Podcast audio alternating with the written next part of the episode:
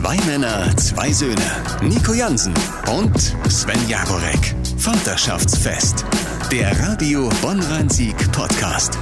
Ladies and Gentlemen, hier ist der Mann, der gerne Songschreiber für Rolf Zukowski wäre. Und ich glaube auch äh, in der Weihnachtsbäckerei stammt von ihm. Nico Jansen.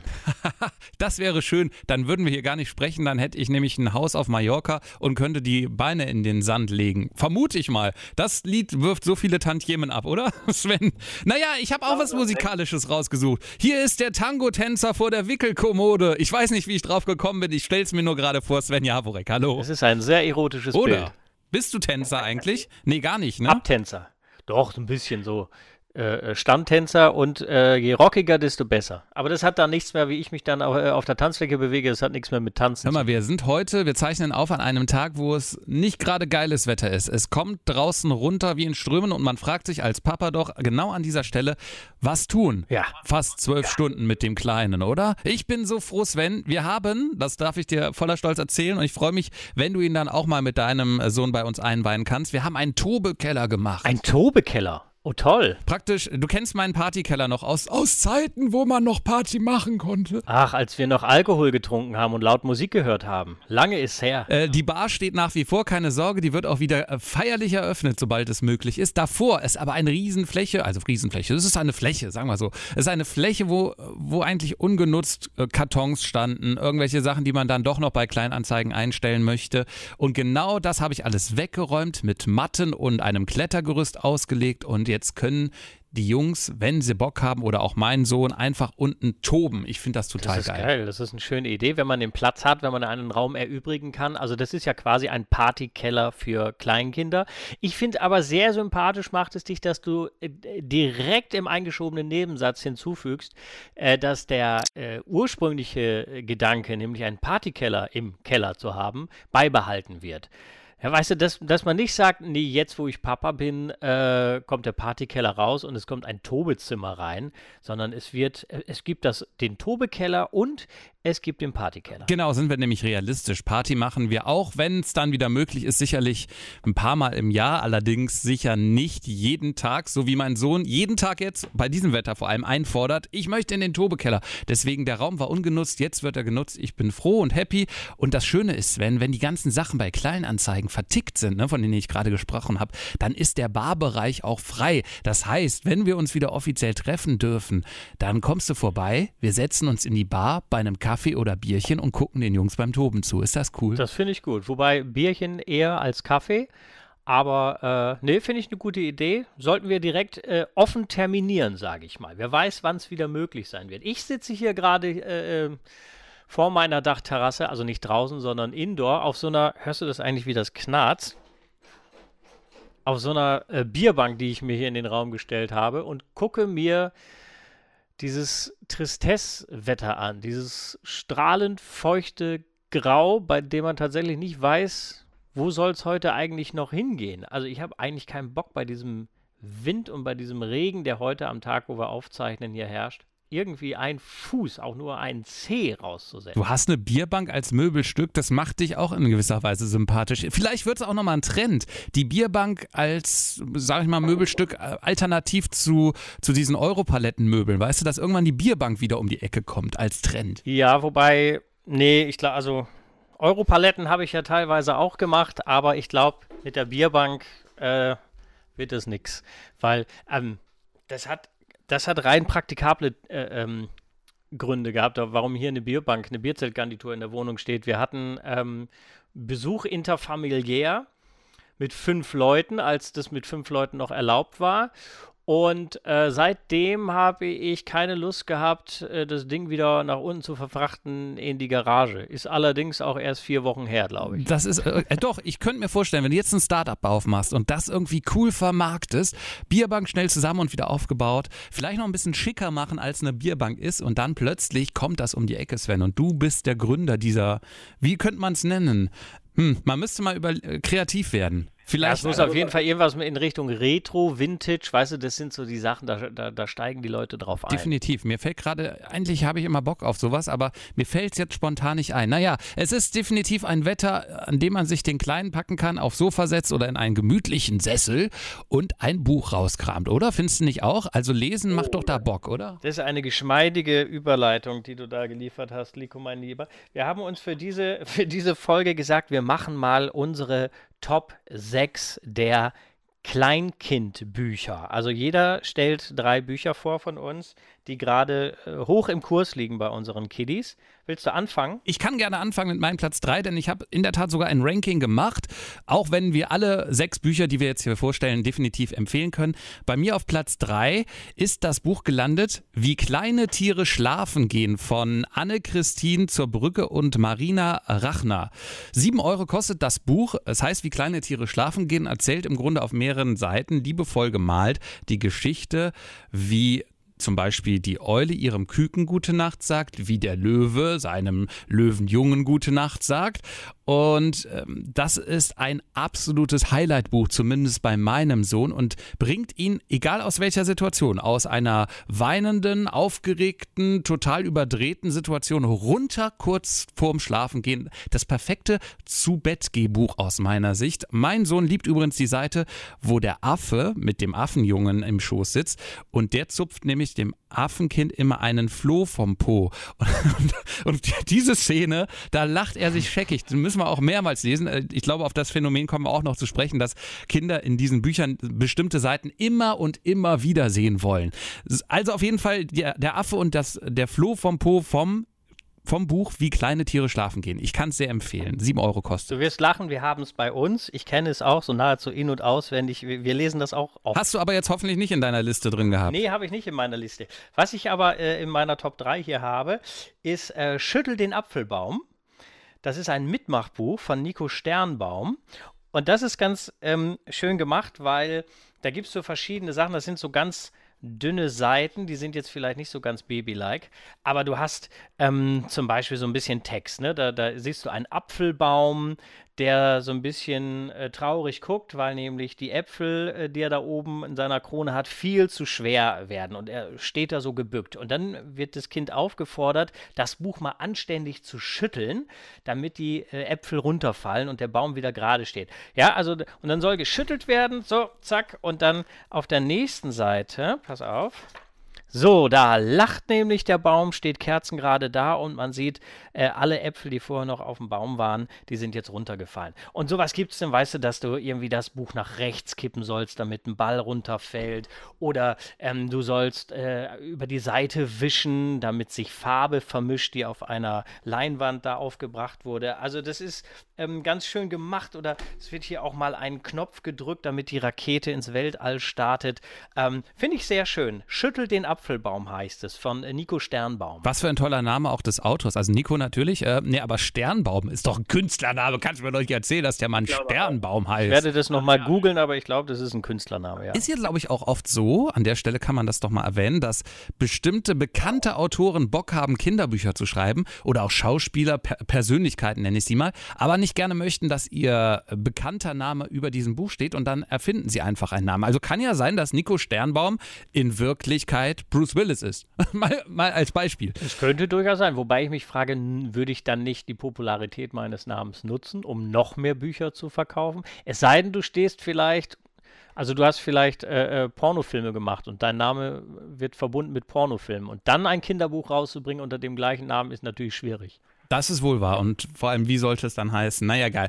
Äh, das, das führt zu weit. Ich komme zu meinem Platz 2. Das ist weit, weit weg von irgendeiner Pornoliteratur. Wir bleiben aber im Tierbereich, Sven. Es heißt, ich, ich finde den Autor nicht, aber es heißt mein kunterbuntes Soundbuch Tiere mit über 50 Sounds. Klingt jetzt eher mal etwas technisch, allerdings ist es ein herrliches Buch. Das sortiert auf verschiedene Bereiche, zum Beispiel die Steppe oder auch der Garten. Und Tiere, die genau in diesem Bereich vorkommen, stehen auf dieser Seite und man kann auf jedes Tier draufdrücken und es kommen die Original-Tiergeräusche. Warum betone ich das so? Original-Tiergeräusche. Bei manchen, bei manchen Tieren denkt man sich so, ja, okay, der Hund macht wow, wow, aber das ist wirklich so ein echtes Bellen eines Hundes. Also du merkst, das sind original aufgenommene Tiergeräusche. Und spannend wird es bei den Tieren, wo wir selber nicht, glaube ich, wüssten, wie die machen. Oder wüsstest du, wie ein Faultier macht? Nein. Oder wie macht ein Pinguin? Das wusste ich auch nicht. Und ich war auch etwas erschrocken, als ich den Pinguin drückte und irgendwie sein komisches Viren fast schon rauskam. Und das Faultier macht so, ich probiere ich es mal nachzumachen, so ein so macht ein Faultier angeblich. Ich glaube es dem Buch auf jeden Fall, weil ich glaube, das sind echte Tiergeräusche. Und eine kleine Anekdote noch zum Faultier. Da habe ich meinem Sohn einfach beigebracht, wenn er aufs Faultier drückt, zu sagen Mama. ah ja, herrlich. Und wie reagiert er da drauf? Weil wir haben nämlich auch ein Buch ähm, mit, mit Soundeffekten, aber da macht so ein Bagger dann ein Geräusch oder ein LKW macht ein Geräusch. Und äh, das mag unser gar nicht so gerne. Das, will, das mag er nicht. Das ist, ich, ich, weiß nicht, zu krächzig, zu laut. Auf jeden Fall hat er da so ein bisschen Bammel vor. Wie ist es bei, bei deinem Kleinen? Ja, er liebt es. Deswegen stelle ich es auch hier vor in meiner Top 3, weil äh, das ist auch so ein All Allheilmittel. Ne? Also egal welche Stimmung ist, holst du das Soundbuch der Tiere raus ist erstmal Ruhe im Karton für 10 Minuten. Da werden Tiere gedrückt und bestimmte Tiere sind immer hoch im Kurs. Das wechselt auch. Mal ist, äh, ah ja, der Kanarienvogel fällt mir ein. Der, der klingt wie dieses Geräusch von Psycho, wo die Tante da in der Dusche steht. Dieses also auch der war hoch im Kurs und das ist, ich kann es dir mal ausleihen. Ähm, es ist sehr zu empfehlen. Vielleicht mag dein Sohn ja dieses Soundbuch auch. 18 Euro kostet es übrigens. Okay, alles klar. Merke ich mir mal.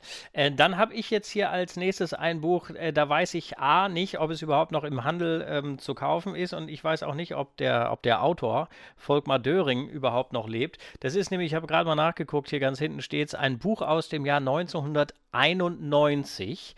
Das ist quasi aus dem elterlichen Privatbesitz übergegangen in unseren Privatbesitz. Und das Buch heißt Wolkenmaus und Elefant. Und es ist ein bisschen skurril. Es ist nicht so, als wir das das erste Mal vorgelesen haben, die typische Kindergeschichte. Ich will es gar nicht jetzt großartig äh, äh, vorlesen oder in die Breite treten, aber letzten Endes geht es um einen dicken, fetten Elefanten und eine ganz leichte Maus. Die Maus äh, sitzt auf einer Wolke, will wegfliegen und den Elefanten, die sehr gut miteinander befreundet sind, will mit, geht aber nicht, ne, weil er ja zu schwer für die Wolke ist. Und dann überlegen sie, wie können sie trotzdem noch miteinander reden, wenn äh, die Maus auf ihrer Wolke sitzt und der dicke Elefant unten am Boden ist. Äh, je öfter man es liest und vorliest, desto schöner wird es eigentlich. Und es ist äh, nicht so ganz klar uns gewesen, warum unser Kleiner darauf so abfährt und diese Geschichte unheimlich gerne vorgelesen bekommt. Vielleicht liegt es daran, dass die Texte in so vielen Kinderbüchern ist es ja der Fall, in Reimform vorgetragen werden. Ach, ist das schön. Das hört sich nach einer Rarität an. Ja, ja ich habe gerade mal parallel geguckt bei dem großen Versandhändler mit A und N am Ende. Ähm, also A am Anfang, N am Ende. Da findet man es zumindest nicht mehr. Das heißt, vielleicht hast du eine Rarität in Händen, wo du in 50 Jahren zu Bares für Rares gehen kannst, was sicherlich dann immer noch mit Horst Lichter läuft und Horst Lichter zu dir sagt, Sven, da hast du uns eine tolle Sache mitgebracht. Ja, und jetzt verrate ich dir ein Geheimnis hinter Volkmar Döring stecke ich. Weil ich, Horst Lichter, habe nämlich, bevor ich bei Bares für Rares angefangen habe, Pornos gedreht. Und ich wollte aber nicht, dass mein Name damit. Weil so ist es, so schließt sich das. Das kann sehr gut sein. Ein schönes Buch, das möchte ich mir auch mal ausleihen. Allein nur mal den Effekt auf das Kind zu sehen. Dann komme ich jetzt zu meinem ersten Platz und mir fällt gerade auf, Sven, irgendwie steht mein Sohn auf Tiere, denn dieses Buch hat auch wieder mit Tieren zu tun. Aber es ist so herrlich und es ist so schön liebevoll gestaltet. Es heißt, alle müssen gähnen. Kennst du das?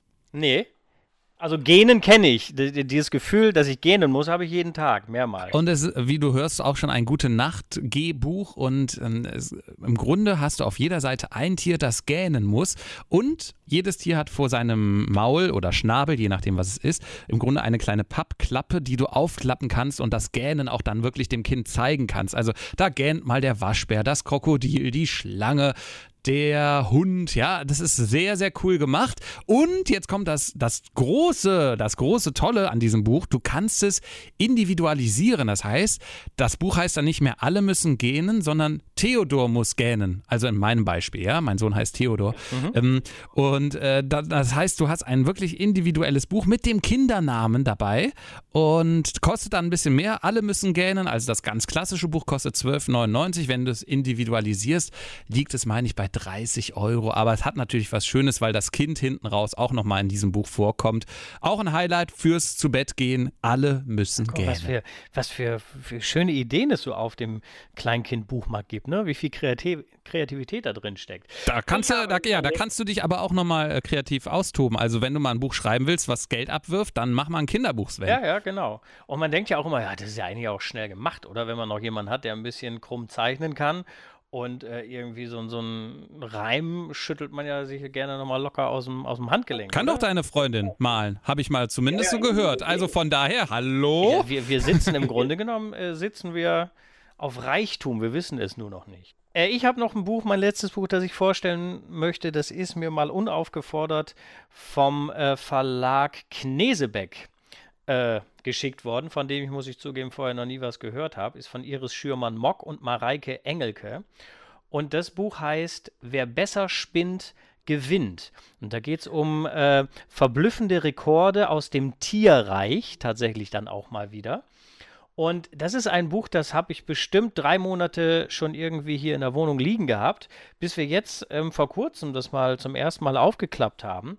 Und das ist eigentlich ganz schön gemacht, weil es so ein bisschen verbindet nützliches Wissen oder interessantes Wissen mit schönen Reimen. Es gibt hier zum Beispiel der Zahnkönig, das ist ein Delfin. Ich lese es dir jetzt mal ganz kurz vor, damit du mal so einen Eindruck hast. Also, der Delfin hat viele Zähne, 5 mal 50, klein und spitz, kommen Fische angeschwommen, schnappt er zu, schnell wie der Blitz, braucht die Zähne nicht zum Kauen, schluckt die Fische unzerkaut, sein Gebiss ist wie ein Gitter, das er um die Beute baut. Niemals putzt er sich die Zähne, denn das Wasser hält sie rein. Deshalb möchten Kinder manchmal abends wie Delfine sein. Siehst du, auf so spielerische äh, Art und Weise wird dann so ein bisschen was Interessantes über verschiedene Tiere erzählt und ganz hoch im Kurs ist wirklich so, so ein kleiner Reim über die Libelle. Und das ist das, was du, was du auch äh, schon gesagt hast diese Geschichte haben wir, glaube ich, schon 250 Mal vorgelesen. Es muss immer wieder das sein. Und er merkt sich dann immer so die letzten Wörter, ja, und füllt die dann aus. Weißt du? Sieh, ja. sieh mal die und dann weiß er schon, Libelle. Wie sie auf die Schnelle. Weißt du so, man versteht es nicht ganz so deutlich, wie ich es jetzt gerade ausgesprochen habe, aber ähm, das ist, das ist faszinierend, wie Kinder äh, gerade auf Reime reagieren. Finde ich interessant zu beobachten. Ich möchte es so mal abschließen, Sven. Sechs Bücher waren das, die allerbest. Lieber Sven, es war mir ein Vaterschaftsfest. Dem möchte ich nichts mehr hinzufügen. Sonst müsste ich lügen. Ah, schön. Sven, mach's gut. Bis bald. Bis bald.